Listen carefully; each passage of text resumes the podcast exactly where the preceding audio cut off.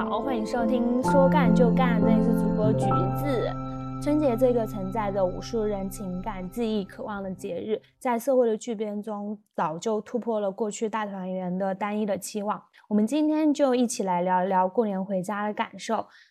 然后本期就邀请了我们的 Real，想跟他一起聊聊，就是大家过年前，你过年前一个什么样的状态？然后我们过年回家又是一个怎么样的状态？然后我们嗯回到了大城市的一个感受。Hello，大家好，我是 Real，很荣幸啊，是橘子朋友圈里感受最深的那个人，所以橘子有这个话题的时候，第一时间想到了我。这次过年回家，在家里待的时间要较往常时间久一点，感触确实颇深的。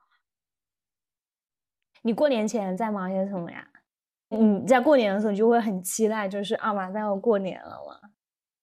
会啊，我在过年的将近一个月里面，觉得我整个的心情就会变好了很多。嗯，过年前主要是忙一个就是工作啦，工作强度比较大，另外就是在工作之余筹备一些。要过年的东西，比如说过年三件套：美甲、头发，还有 眼睛、眉毛这些。另外就是会和朋友们聊一聊，约一约吧。你你最怀念的那些过年仪式是什么？就是你现在还会想着你每年过年就是最期待的。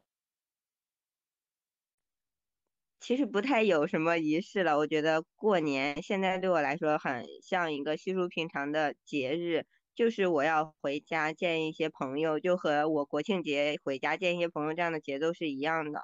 如果是特殊的话，不太一样的地方就是会有更多的场景去燃放烟花炮竹，有一个很强的氛围感。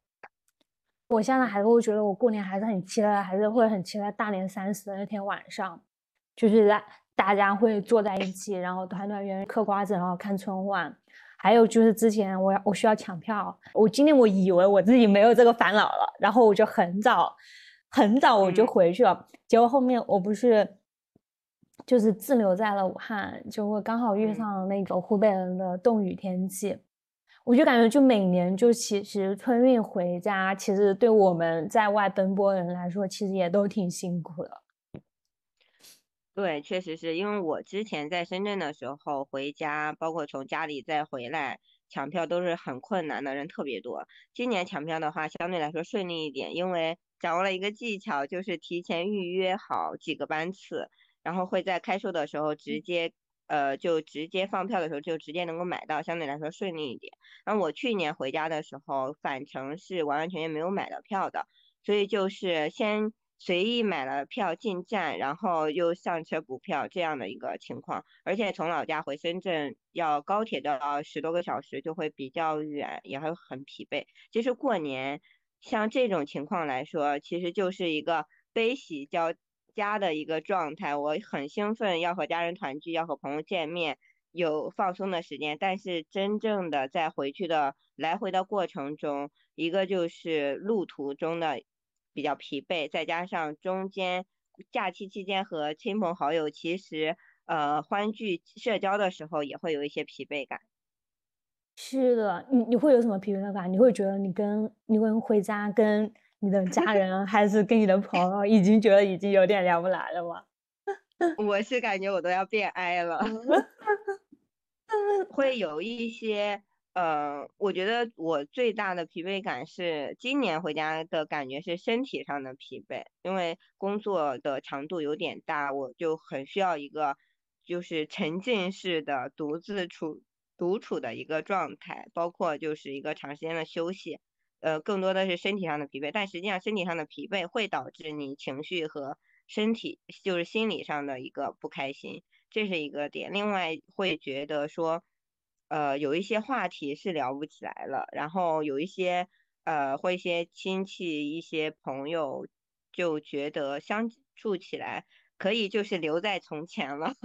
大概是这种感觉。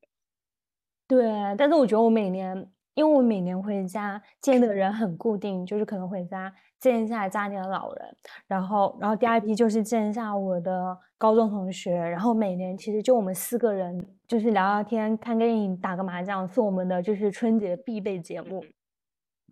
比如说今年我还是会感受到就是那种，嗯，不融合、不融合的感觉，会有百分之六六十以上的话题，我们其实有点有点聊得不来了，因为因为大家都已经在聊买车、买房，嗯，我明年要干嘛干嘛，就我觉得在一线城市，好像大家。很少会聊这些话题，还是说就是我们年纪好像都在想着啊，去跳槽，然后去哪个公司，去关注一下自己的个人成长，怎样子变得更优秀。我觉得好像我们回到我们自己的老家，大家好像很容易就是被环境影响，周围人都在聊，哎，我们之前的同学谁谁谁啊，今年要结婚了啊，谁谁谁小孩子多大了，谁谁谁就是住在跟我一个同一个小区，啊，我就觉得嗯。就感觉会还是会有一点，就是嗯，聊的问题好像就是感觉是除了八卦，我们真的没有其他可以说的了吗？我最近几年回家的话，就是要见的朋友，其实慢慢的有固定，然后以及呃会缩缩小见面的人的圈子吧。有一些朋友我是每年都要固定要去见的，因为是必须要见，以及也是需要要见的。然后另外一些觉得没必要见的，干脆就直接不见了，是大概这样子。另外，我觉得我们讨论的话题不太一样的原因，可能在于我们在一线的时候，其实工作上的节奏会大一些，以及呃我们在日常的工作里面或者聊天里面，更倾向于以自我为。中心去展开一些活动，更偏向于自己的创造上，或者是自己的生活体验上，可能在于集体性的生活，比如说家庭以及这些节奏。其实我们是相对于回老家或者是在老家发展的同学来说，是有点呃后置的，可能他们的人生节奏会快一点，所以在我们同样的同龄的情况下，他们回去之后就已经结婚、生小孩、买房，在考虑以后家庭生活的。嗯，方向上，然后重心也在这一块儿。但是对于我们来说，我们可能还在于自我的完善，还在探索自己，所以还没有到达我要去完善我的家庭去思考那个部分。所以在一个话题上会有一个前置性，在我们每个人的阶段上会都处于在不同的阶段，亦或者是我们的方向确实是在两个方向上，但是这个的阶段又不太一样，所以会觉得有点聊不来了。然后我是前几年回家的时候，这种感觉特别大。后来我就觉得，应该因为每次聊到不一样的话题，亦或者是和自己观念不太一样的话题的时候，其实会有一些情绪上的波动，亦或者说，呃，好像彼此对于各自的观念都不太认可，或者是不太认同的时候，我就会觉得是不是有些是可以断掉了，我就。呃，如果说一次交流或一次交谈对于彼此来说是一次消耗，那就其实没有必要了。然后再慢慢的在后面几年，我会筛选我在有限的假期里面我要见什么人，要做什么事情，要给自己做好一个规划，会有这样的一个打算。我觉得我的方法就是降低期待，我感觉就是因为，因为我那天我那天感觉完了之后，我第二天我就觉得是我的期待值拉的太高了。人是环境的产物，就换换句话来说，我也是被被我周围的当下的那个环境吸引了。那他们也是，我既然已经回到了老家，我觉得我也是要适当的去降低期待，才能够聊得来嘛。不能说就他们在叭叭叭叭讲，其实这的确就是他们的每天的生活。当我觉得当我。当我就是降低期待的时候，我觉得我是很能够跟跟他们聊得来的，就聊玩啊之类的，我觉得都挺挺开心的。然后你会有那种同辈的压力吗？前几年不是在微博上面有个热搜嘛，就会发现春节回家会发现自 己的三四线城市的大家的消费能力要比你强很多，就是忽然发现，哎，怎么大家回去了，一个个已经开上了豪车，住上了大房子，怎么我还是？在深圳一个小的出租屋里面，对我也会有，嗯，回家其其实回家最大的感受就是很多朋友啊或者亲人就觉得，哎，开的车好像很好，然后房子也很不错，嗯。嗯，但是我目前的感觉也没有太大的这种就是压力。因为我会从客观上来分析的话，他们首先留在老家发展的，他肯定是在当地会有一个很好的基础在的。另外自己也有一定的能力，我觉得能够在小地方、小城市安稳的生活下来，其实也是一种能力和本事。嗯因为如果在和家人，其实处理家人的关系、处理亲人的关系，以及处理和当地的一种环境的关系，也挺是一个挺大的考验的。最起码对我来说是这样子，嗯所以有时候我还是觉得能够在老家就是生生活，而且生活的很不错，确实是挺嗯值得佩服的。另外就是。我觉得重点就是看你自己想要什么。如果是让我处在一种这样的环境里面，我可能会很焦虑，整个人如果待个七天我是 OK 的，如果待个半月我就可以就开始焦虑了。如果待半年，我甚至会觉得我会抑郁掉在那样的环境里面。所以我觉得我适合的地方是哪里，首先要找到了，然后再在这个里面生活。如果我已经不在一个同样的生活环境里了，我就把自己脱离出来。不要让自己再放到那个环境里去被做比较，这样就不会有那么大的压力。当然你在看到的一瞬间或感受到的一瞬间，尤其是发生在自己身边的时候，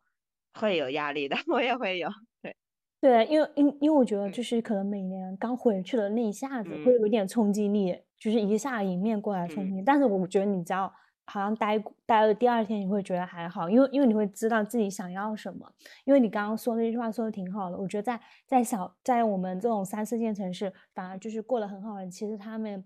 也也是很有方法的。我觉得我们就是我们之前会觉得很，我们小时候会觉得很嫌弃，或者说会觉得这些人情世故我们很不屑于去干。可是当我们的年龄渐渐长之后，会发现有些东西不是。就是能够很弯得下腰去做事做人的人，其实也也真的也很也很厉害。在小城市就是很需要就是维护这些邻里关系，因为小城市就是一个人情社会嘛。你可能你可能你你住你住在这个小区，我一个物业费交交的多与少，可能我都是需要有关系的。因为有没有停车位更更加需要需要有关系，你需要去去打点之类的这些东西，去维护这种东西会更多。那么我们在一线城市，大家对于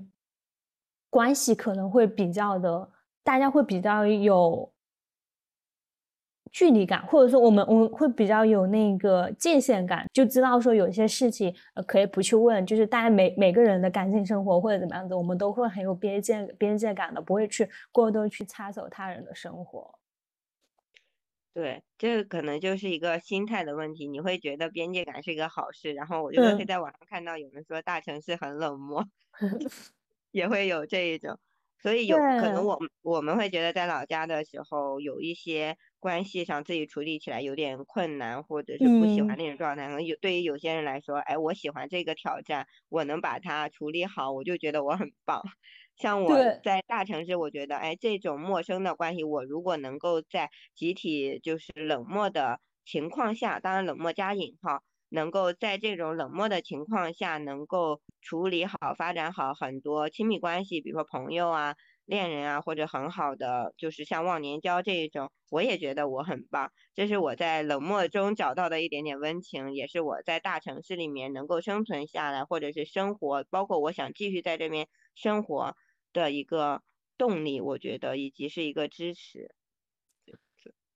我觉得他可能就小时候可能就是在这种环境里面成长生生长出来，属于那种就是亲戚很多，很需要去去处理这些关系的人。可能他当下会觉得小时候会觉得说，哎，处理很烦。可是我觉得人好像就是你的根在那里，你还是会不由自主，你到了一个年纪，还是会觉得我还是更习惯了，其实就是这种氛围，就是大家就是几家人，就是很多家人就频繁的去走动。对，而且这次，呃，像你说的，我的根在那里。其实这一次也会有很大的感触，是我回到家之后，虽然我中间有一给你说，我说我好想回去上班，但嗯实际上我在家的时候，除了呃大多数的情况下，我还是很希望说和我的爷爷、和我的奶奶、姥姥和家人多在一起，包括我在呃回上海的。的上午，我还和我妈和我嫂子一起去散步，我觉得享受这一刻的就是温情，以及就是安静，就是什么都不做的一个状态，我觉得也蛮好的。就是是可能在我我在上海生活的这段时间里，很少的一种宁静的感觉，这也是回老家之后可能很心安的一个地方。嗯，就你会觉得你的根在这里，这个地方是你的家。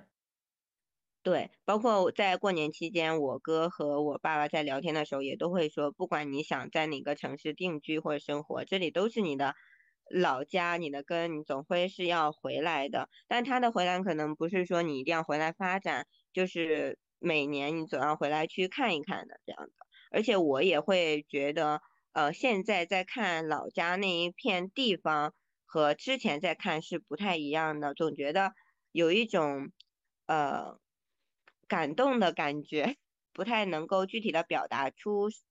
就有具体的词汇去表述。比如说我在回到老家的那看看我家附近的那一片呃树啊，以及就是空旷的房子这样的一个时候，我会觉得，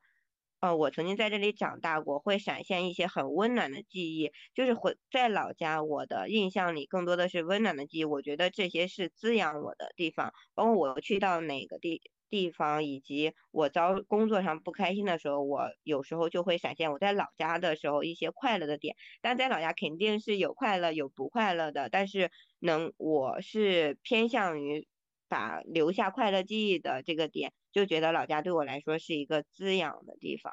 但是还是不是适合久待的地方。对我感觉你是属于那种对故乡的怀念，那你会觉得你现在你现在在上海，你有家的感觉吗？或者说你是属于这个城市了吗？这个点我觉得不会，我不会觉得我是属于这个城市。我现在就觉得我不属于任何一个城市或者任何一个地方，包括我对于我属于哪里，我现在不太有执念。像我刚毕业的时候去深圳工作，那个时候特别有执念，我说我一定要留在深圳，我要在深圳做什么样的工作，未来要怎么样发展，就是一个很合格的惊人的做一个计划。后来就是工作两三年之后，一是对可能是社会的一些打磨，再加上越来越清晰自己想要的生活状态，想要的。伴侣想要的朋友关系大概是什么样子，就觉得对这一个目标没有执念了。就我可以生活在任何任何一个地方过得开心，我觉得这个才是我现在应该目标。包括我现在换了城市，在上海，我没有觉得我来了一个新的地方我很陌生恐惧，我也没有觉得我在这里待了很长待了这么长时间，我对这里很熟悉，或者是我可以定下来有归属感，也没有这种感觉。包括我回老家，就是脑袋概念里这是我的老家，但是我依然没有归属感这样的一个一个概念，也没有这种感受。嗯，但是你现在会更稳了一点，好吧？刚毕业的时候会有一种那种漂泊感，就是会觉得，嗯，我的老家虽然是我的老家，但是它不是我，不是我该待的地方。可是那我在一线城市，这里是我该待的地方吗？就是好像刚毕业的时候，会为了寻找那个我的一个锚点，就我扎根的一个锚点。我想说，我能不能在这个城市有自己一个有自己一个锚点在？我觉得，嗯，我在这里会找到自己一个安心的感觉。家的那种归属感，其实是我们可以自己自己创造的。就是我们可以从自己的房间开始嘛。我们在布置这个房间的时候，就是想说把它布置成自己一个舒服的感觉。我去年就经常在外面旅行嘛，旅游，我会觉得你在。不停的在换酒店，其实我觉得我也一直在寻求那一个让自己嗯定下来，就是让自己一下子觉得很舒服的那种感觉，就是可能会随身会携带一些小物品，一些香薰香味，然后让我一下子啊闻到那个香味，我就觉得嗯，这就是让我安心的一个感觉。对，可能就是心呃目前的这个状态。一是可年龄确实是大了，可能会沉稳一些，心态上会稳一些。之后对于稳定感和归属感就没有很强烈的追求，之后会觉得说，哎，我在哪里，或者是有一个小小的标记，然后能够提醒我这里是家的感觉、归属的感觉。但大致的情况下，我觉得这是两个极端的状态，一种是我小的时候，或者是。在年轻的时候就会追求归属感，追求稳定，但其实上现在对这种感觉没有很强烈的追求之后，就是就是又到了另外一个极端，一是我在哪里都没有这种感觉，然后我也不再去追求这个地这个东西了，之后其实也是一种稳定的一个状态。嗯，我觉得就是心安即即归处嘛，就是我们心安的地方，就是我们就是我们的家的地方。是，这也和我们一直受的环境和教育是有关的，包括我们毕业找一份稳定的工作，有一个稳定的住所，在一个地方稳定的发展，因为我们一直都在被教做这样的一个事情，所以从一开始会觉得我就是要先稳定下来，找一个有归属感的地方。但其实归属感是什么呢？我觉得只要自己稳了，自己的心态。是清楚的，自己知道要什么的时候，你在哪里都可以有归属感。其实每个人的归属感，我觉得更多的是取决于自己。对，就你刚刚说的很好，就是我们。嗯，你你刚刚说的就是我们来大城市，可能好像一开始又回到那个，嗯，要一下子在这个城市里面去奋斗这个。那我觉得我们又会又会变成了我们世俗的那种标准化的标准化的东西。优秀就是优秀的定义是什么？一个好的生活是什么？我觉得这些东西都是，就是外界给你给你的一个。标准就像就像他们到待待在老家，然后要立马的去结婚生子，然后我们来到来到大城市，我们的目标就是赶紧去买套房，买买了房子就是要还房贷。对，其实这都是嗯一直的标准里面条条框框的里面，我们在这个框里面寻求我们优秀，然后一直往上去走。你工作了，你要比薪资；结婚了，还要比速度。生完了还要比谁家的娃聪明，其实这一直都是我们所处的环境里面给予我们的一种节奏和评判标准。就如果你自己在这个过程中有察觉到自己并不适合这种评价标准，或者是并不想按照评价标准去走，当然是可以突破。只不过在这个过程中受到的阻碍，包括自己心理上的阻碍，以及周边人的评价。呃，是需要自己去克服的。对，我觉得就是你要去经历，然后不在不断经历中，你才能够知道自己想要什么。那就这样子呗，大家都是这样子的。哎，那我也就这样子，日子不都是这样子过的吗？就是还是会，还是会就就会被主流的声音给淹没掉。对，一是没有想清楚自己到底想要什么，另外，即便是在想出这种。想清楚的情况下，我要去做，其实是需要勇气和执行力的，这两个也是蛮难的事情。对，我觉得勇气跟执行力其实就是在你不断的一步步的尝试中，就像我们从我们的小城市，然后卖卖到我们的就是卖到一线一线过来，其实就是我们一步步小的一个尝试。我们当时只是为了想说去，嗯，接受可能一线城市更好的一个教育。教育的环境，然后走出来了。我们其实是也在不停的去找到自己到底想要什么样的生活方式。是的，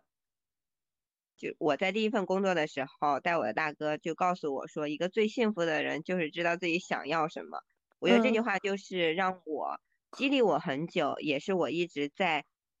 围绕着自己去探索的一个方向。我想要什么？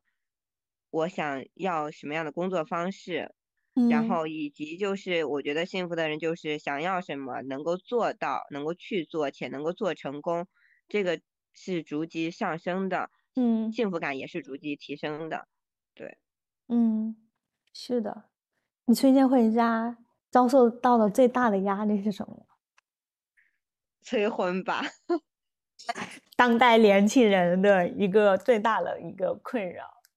最害怕面对的问题，在多大了，在哪里工作，工资多少，有男朋友吗？什么时候结婚？什么时候买房？那你那那那你最开始听到你的这一个反应是什么？因为因为因为我现在听到这句话，其实我不会有任何的感受，因为我可能我前两年我还是会觉得有点烦躁，你知道吗？就说干嘛要问我这些东西之类之类的。然后我今年回去，我就没有了。就是我今年感觉我很能够，就是顺着他的话去讲，所以我会觉得我今年跟周围那些亲戚邻邻居的那种交流会更多。我最初听到这句话的感受是我妈说的，我会觉得说你为什么不理解我？我的 我的感受是为什么不理解我？然后呢？因为我自我个人是在情感上是比较主动的一个人，也是知道自己想要什么的人，并不是因为我懒，或者是我不会和异性交流，亦或者是，呃，我就是纯粹摆烂，我不是这种状态，我是完完全全清楚自己想要什么的人，所以我在听到这个问题的时候，我就会想到，你为什么不理解我？你没有看到我在行动吗？我会有这样的反应，然后就会很生气。生气的点是因为，呃，首先在爸妈面前就会比较任性，会有时候会生气。然后你遭遇了怎样的一个催婚场景？你回家，你之前有没有回家相亲过？其实是有啦，就是爸妈或者是家人会介绍，但是在介绍的嗯情况下，包括去。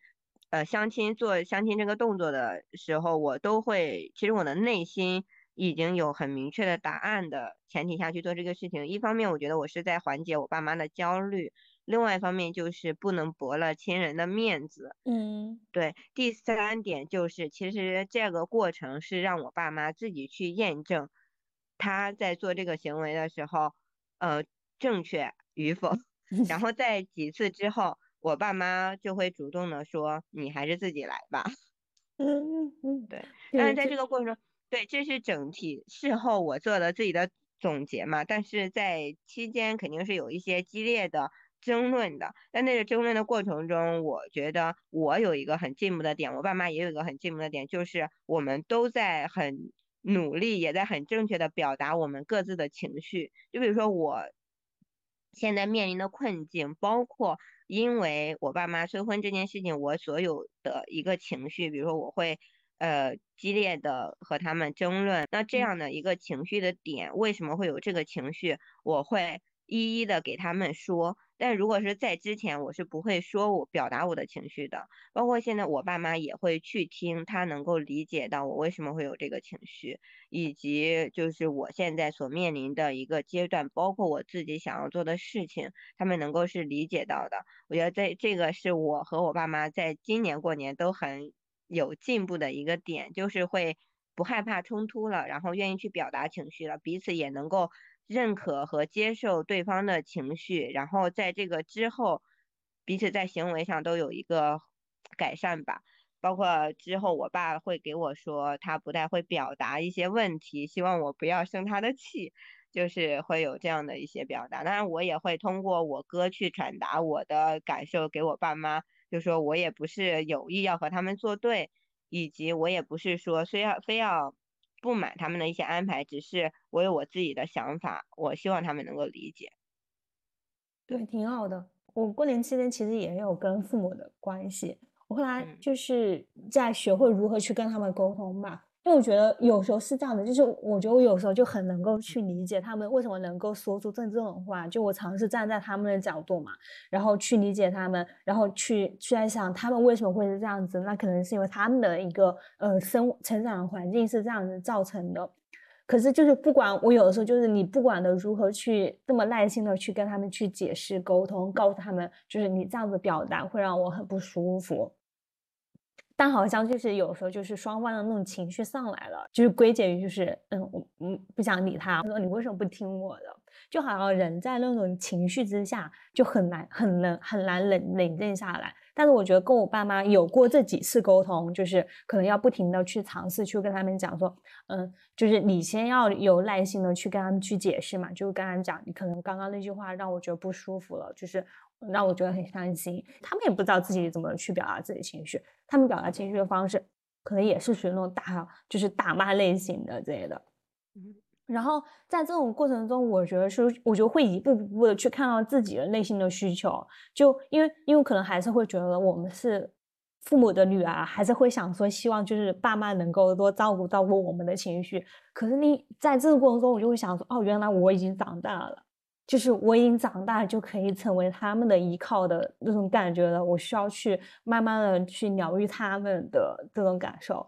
就我好像就是在每一次这种对话中，然后我自己就一下子成长了，就可能从一个小女孩就很想以前很想就是想哭啼啼的，想要要求就是爸妈的那个拥抱回应之类的。后来慢慢哦，发现哦，我自己也长大了，我可以去就是爸妈成为成为我的小孩子这种感受。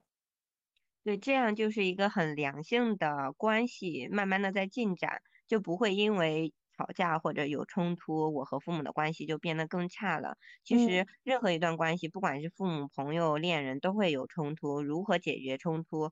这是一个转折点，是这个关系的走向是往哪方面走。而且我觉得，在和父母沟通，包括其他的一个情况下，在情绪上头的那一刻，很多沟通是比较难的，一定要事后在恰当的时间把问题说明去沟通会比较好。就是大家在那种情绪之下，就是就你一下会被情绪给给淹过去嘛，就双方都会觉得，哎呀，爸妈都不理解我，爸妈会觉得，啊，女儿女儿现在都不听我，我都是为了你好。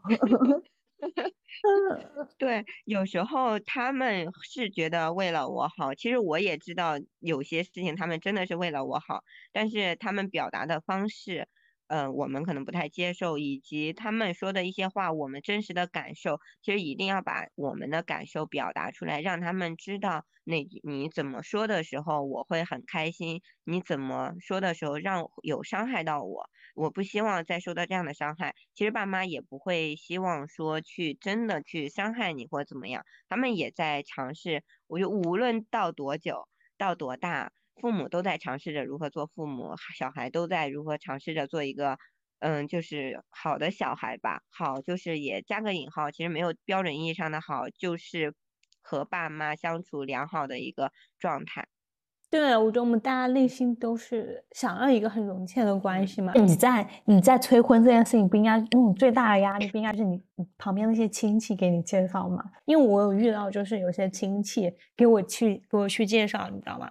就我家里人可能都不会给我去介绍，我家人会很相信我，但是你总有一些亲戚就会会操会操这个心，就会来问你，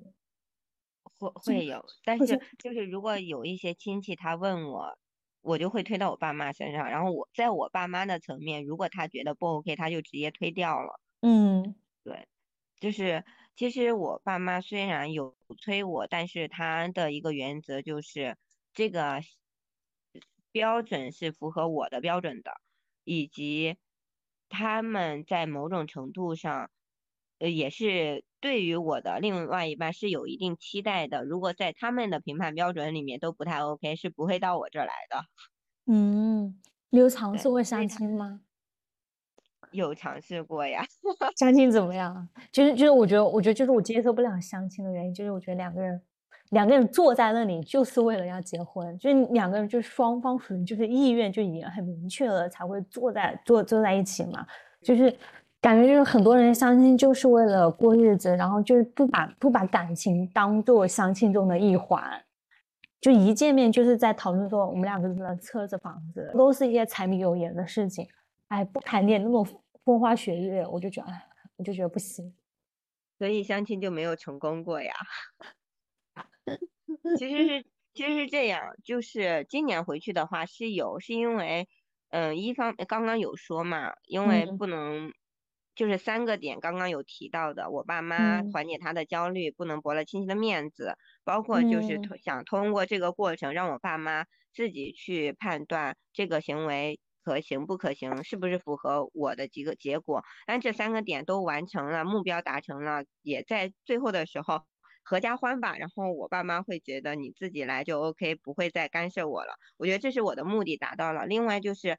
在相亲的时候，其实我是个 E 人，我不可能让任何一个对话冷下来的，就是不会有一个长姿在我这里冷下来，除非我想让他冷。然后另外就是我在我一直觉得相亲它是一个认识人的一个渠道。就是不不一定说我和你认识了，我一定要和你成为相亲对象，亦或者是我一定要和你成为很好的朋友，包括未来有一定的什么阶段，其实相亲本身就是一个相互筛选的过程。你可以把它当成你在找对象，你也可以把它当当成你在找一个合作伙伴，以及多交一个朋友，多个渠道。我的定位是这样的，所以就会心理上就会还好，因为在我看来，我在。相亲的前置，我是知道这个结果是怎么样的，就不可能会成，所以我的心态就还 OK。对啊，你这个心态就是很值得去学习。我觉得就是，呃，只有期待更替，一切的收获都将是收获，就是嗯，是吧？你就觉得就是你要你要走出你的舒适区，然后多去尝试嘛，是吧？你你相亲这件事情，不要抱着就是一定要成的那种心态，就是出去认识一个人，交朋友也是是吧？交朋友之间随意，或者说认识一下就是人类的多样性，看一下，嗯，对。另外就是，嗯，其实像我们这么大的，就是我们有这种困境和有这种想法，其实对方也会有这种困境和这种想法。其实这种想法一样的时候，其实两个人都不是大概率啊，都不是以结婚为目的来的，所以你就可以随便聊天，聊聊工作，聊聊一些想法，包括有没有一些相互合作的机会，我觉得这些都蛮好的。哎那你会就是见面跟他聊这么多吗？还是说你们后续会在网上会聊会聊很多？因为我不是一个在于就是网上会聊天聊很多的人。如果是见面的，其实见面之后会不会有后续的聊天，完全取决于见面当天聊的内容如何，以及对这个人的工作或者其他地方有没有说后续的可能性，才会去聊。那如果说你们一开始就是先是就是网上聊的了，就比如说你先你你家人给你介绍那种对象，可能就直接给你推个微信过来了，然后然后你们俩就先是在微信上面聊的，你还会跟他聊这么多吗？因为因为我觉得在那种文字上面很难够很难就是这么快的，就是去去去打通这些认知，因为感觉那文字上面聊就是先问嘛，在干嘛？你是做什么的？然后然后这些是不是？你是不是这类经验还挺多？我是属于就是一遇到一遇到这种网聊，我就不想不想理人的类型，就是一般卡在这里就没有就没有下一步了。就是我是想多认识下，但是但是聊天这种聊的我太就是太没有兴趣了，你知道吧？对，这种我不太 OK。之前的话，年轻的时候，如果是像朋友啊或者是其他人推到微信，其实在这种情况下。都是先以做朋友为基础，了解一下彼此的情况。更多的，我觉得在这种情况下，其实后续也还是更多的会在工作上的交集会多一些。就先问一下对方是干嘛的，看一下有没有看一下有没有一些工作上面的一些合作的方式，是吧？对 对对，不愧是我们的瑞儿姐，赵姐一颗搞事业的心永远不变。带我走，带我。别人都是呃走出走出舒适区，不断的尝试，不断的完完善自己的择偶细节。瑞儿姐是走出舒适区去尝试，看一下有没有合作的伙伴。来者来者都是我的，来者都是我的合作伙伴，看一下以后有没有一些一起赚钱的机会。你别说，我的心态还真是这样。如果说就是心态调整之后。面对这种问题的时候，以及面对这种场景的时候，会非常的自如。嗯，我觉得以前我会觉得那种催婚的压力，就是别人可能一问，我会有点烦躁的情绪，就是别人可能一催你，就是又会加会更加的去加重这个情绪的话，可能是因为我本身对于这件事情就很烦躁，或者我本身其实就没有想清楚自己想要什么。关于择偶这件事情上面，就是自己可能一直处于一种被动的状态嘛，你没有想过你自己想要什么，总是期待着你自己合适的人，什么什么合适的时间这种遇见，然后当别人来催的时候，你就会很烦躁。可是我觉得你反而就是你在不停的去意识得到这件事情的时候，你其实也就是在学习，去你在学会如何如何和自己相处嘛。你这种烦躁的情绪一来，你要想的是我为什么会有这种烦躁的情绪，然后后面后面想一想，哦，原来是因为我自己其实对于这件事情就是不够清楚的。当我如果说我对这件事情是很有是很清楚，会很有方向感的话，其实说不管别人说什么，我自己都我自己都不会被周围人的环境影响到的，因为我自我自己的方向是明确的呀。对，其实面对这种。情况的时候，如果有焦虑、有情绪，其实会反映自己的某些问题或某些迷茫的点。嗯，就我在回今今年过年回家的时候，因为很有情绪，嗯，呃，就是我和我哥沟通，我有有和你讲，就说我和我哥聊了一会儿，我的情绪就好了。其实我们就是在剖析我的。问题，我为什么会有现在这样的情绪？就是一点一点倒推，再看我要解决问题的点，核心点在哪里。然后我哥说了一句：“你不就是因为这个点，然后导致了你现在的乱七八糟的一些情绪吗？没必要。就是，所以在在其他的点上也是，如果是有情绪，就可以静下来自己分析一下这个点在哪里。如果是自己搞不定、搞不定，或者是觉得自己没有想得通。就可以找一下朋友去聊，帮你分析一下你的点在哪里，然后再结合自己的情况下去改变。其实每个过程都是完善自己的过程吧。其实面临催婚这个问题，如果从客观事实上来讲考虑，考虑到女性的身体结构和年龄以及后续的人生规划，其实对于一个对婚姻和感情还是有期待的人，比如说我，其实肯定是希望呃感情和婚姻这件事情是能够。越快来，来的越好，对于我来说是比较好的、有利的，也是符合我期待的。但是在他没有来的这个情况下，我的原则是我的原则，然后但是我自己的状态是我自己的状态，我还是要在我自己的原则上、自己的轨道上把我自己过好的。我不可能因为别人说了什么，或者是外界给我了什么压力。我就去改变我的这个状态，或者是让我自己变得很颓、很丧、很迷茫，不知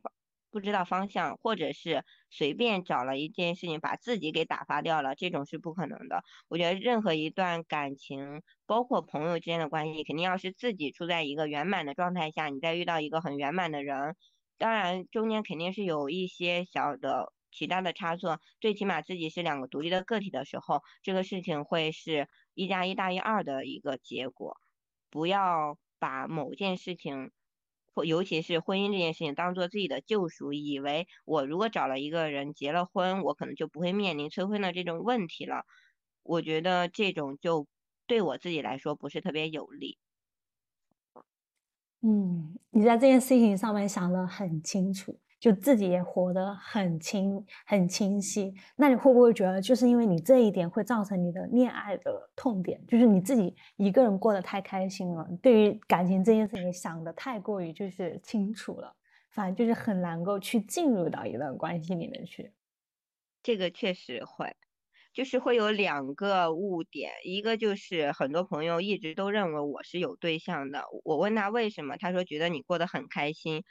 我就其实这个是我特别不理解的地方。首先，一个人其实是可以过得很开心的，而且过得开不开心和有没有对象完全没有很必然的联系。当然有，就是各自有各自的开心，各自有各的不开心。这其实是对这个的事情的一个误区吧，我觉得也是一个刻板的印象。另外就是一个人可以过得很开心，两个人有也有不一样的开心。另外一个点就是因为我觉得情感它本身就是需要有情绪上头的那一刻，然后进入到一个婚姻，呃，进入到一段关系里面，亦或者就是我很感性的一个状态下。但实际上，当你把一件事情想得太清楚，或者你本身对这件事情就就是有这种很清晰的感触的时候。就反而会很难进入到一段关系里面，这个确实是一个，嗯，困难。因为有一些已婚的朋友，包括在网上看到的一些信息，都会觉得结婚和恋爱这些有时候大部分都是有冲动因素在的嘛。其实，在后续自己的生活里面，嗯，爱情的比例在于各自生活其实占的比例，相比较读书的时候是越来越少的。而且你能够在这件事情上分的精力和冲动其实是很少的。另外，随着就是年龄增长以及就是重心的转移，其实你在这个上面本身就很想得清楚之后，就很难再遇到说你对于一个人一件事情很有情绪感很上头，这样也很难，所以就很难进入到了。我觉得就是追求幸福必须心如钢铁。就是你先要自己过好，就是你要自己一个人过得很好之后，我觉得你再去进入到亲密关系会少了很多的问题。我们之前就是一些一些混乱，就是两爱两性关系的所有那种混乱，所以说认为就是任任何一些争吵，我都觉得就是都是因为两个人都还没有过好他自己，然后把他自己的一些问题带入到了亲密关系里面，然后引引发了很多的争吵。但是但是另一方面，我就觉得就是。就是这个游戏本身就是很不容易，就是恋爱关系、亲密关系能够玩到最后一关，其实是需要很长的路的。把它想象这个一个游戏嘛，就是我们前期其实是需要有一个大量的一个系统、一个数据，你要多去尝试嘛，你才能够知道就是是一个你这样子的人。后面。在别人他人来之前，我们就已经深深的看见了自己，信任了自己，然后并且就是你已经准备好了，就是两个人在一起之后的一些碰撞、一些扭动和一些破碎的时刻，啊，就是爱情不就是这样子吗？就是我们要选择爱的人，其实我们就选择一些抗阻、抗阻的练习。两个人在一起的另另一方面，其实我们就是舍弃到了自己的一部分。所以说，我觉得就是追求幸福的人。就一定要就是要心如钢铁，然后能够承受得住任何的重击，就是我们才能够拥有亲密关系的长长久久呀。就是困难一直都存在，不是说我们两个就是在一起了，这些问题就不存在了的。你不觉得在处理和在面临和处理就是两个人之间的这些问题的时候，会让让人很兴奋吗？就是你就是属于那种很慕强的那种感感觉，你知道吗？就是属于那种，只要你够强，我们两个就会在一起。就是那种打游戏，就是我找队友一定要找一个强的队友，我们俩才能够就是把这个游戏打通关。我觉得可能可能一个一个点是慕强，但是另外一个点，我会觉得就包括一个工工作里面，包括就是两个人里面他。你在彼此认可双方的前提下，在遇到了一些问题或者是一些冲突的时候，你去解决它，去进步的，其实对于两个人来说，包括对于自己来说，是一个进步的状态，是一个进阶的状态，也也是彼此完善的一些行为。肯定你们两个人在解决一些问题之后，对于彼此对一段关系都是有增进的。我觉得这个。是我们是肯定会面临的东西，也是我们在这个过程中，对我来说，我也觉得它对于大家来说都不应该把它看成是一个可怕的事情。嗯，倒不是觉得一定会慕强或者是之类的，我觉得互补也挺好的。是的，我觉得就是你在一个不停的尝试的过程中，你会知道自己想要什么的，就要勇敢的去迈出这一步。是的，知识可以传授，勇气不行。勇气要靠不断的练习，里面一点一点的激励自己。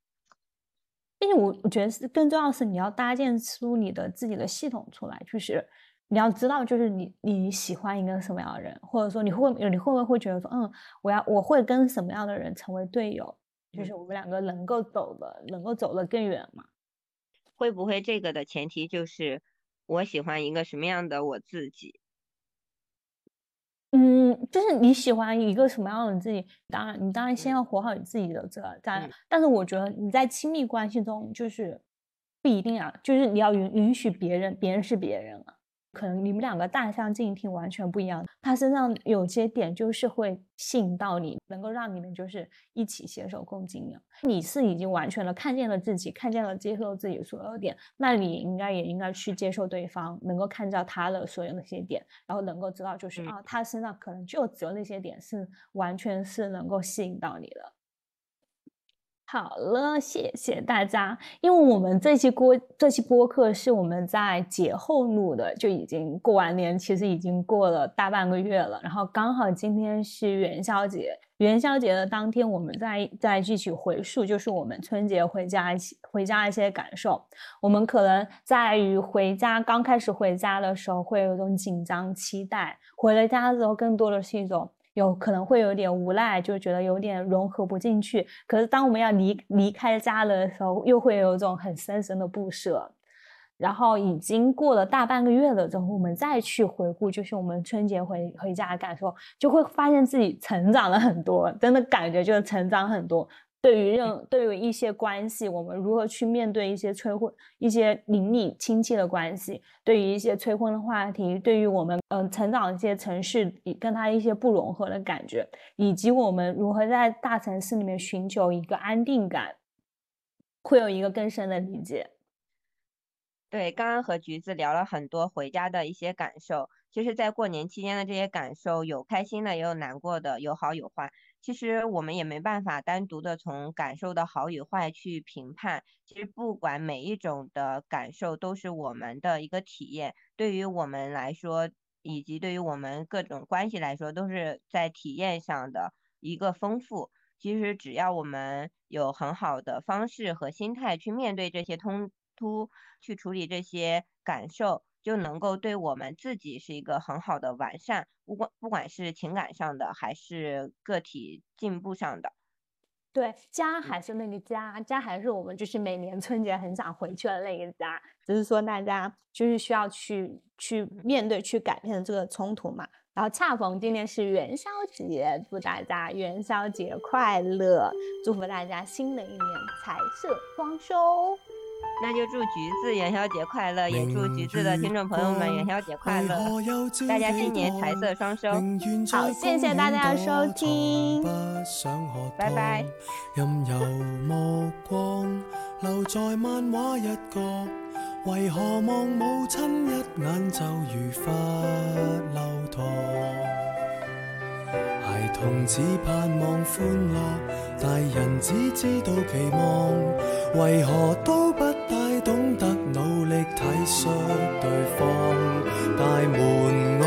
蟋蟀，回响却如同幻觉。Shall we talk? Shall we talk? 就当重新手拖手去上学堂，陪我讲，陪我讲出我们最后何以生疏。谁怕讲？谁会可比得过孤独探过？难得可以同坐，何以要忌讳赤裸？如果心声真有疗效，谁怕暴露更多？你别怕我。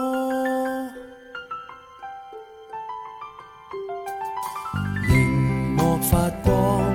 无论什么都看，情人在分手边缘。只敢喝汤，若沉默似金，还谈什么恋爱？宁愿在发声机器面前笑着望。成人只寄望收获，情人只听见承诺，为何都不大懂得努力珍惜对方？螳螂面对蟋蟀。响也如同幻觉。Shall we talk? Shall we talk? 就算牙关开始打震，别说谎。陪我讲，陪我讲出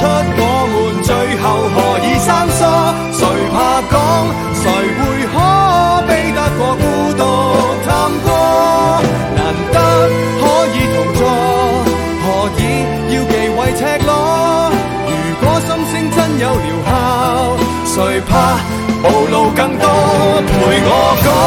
陪我亲身正视眼泪，谁跌得多？无法讲，除非彼此已失去了能力触摸。铃声可以宁静，难过却避不过。如果沉默太沉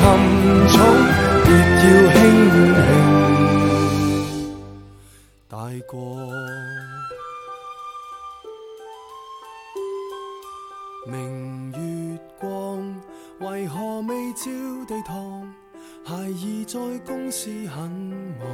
不需喝汤。And shall we talk 斜阳白赶一趟沉默令我听得见叶儿声声讲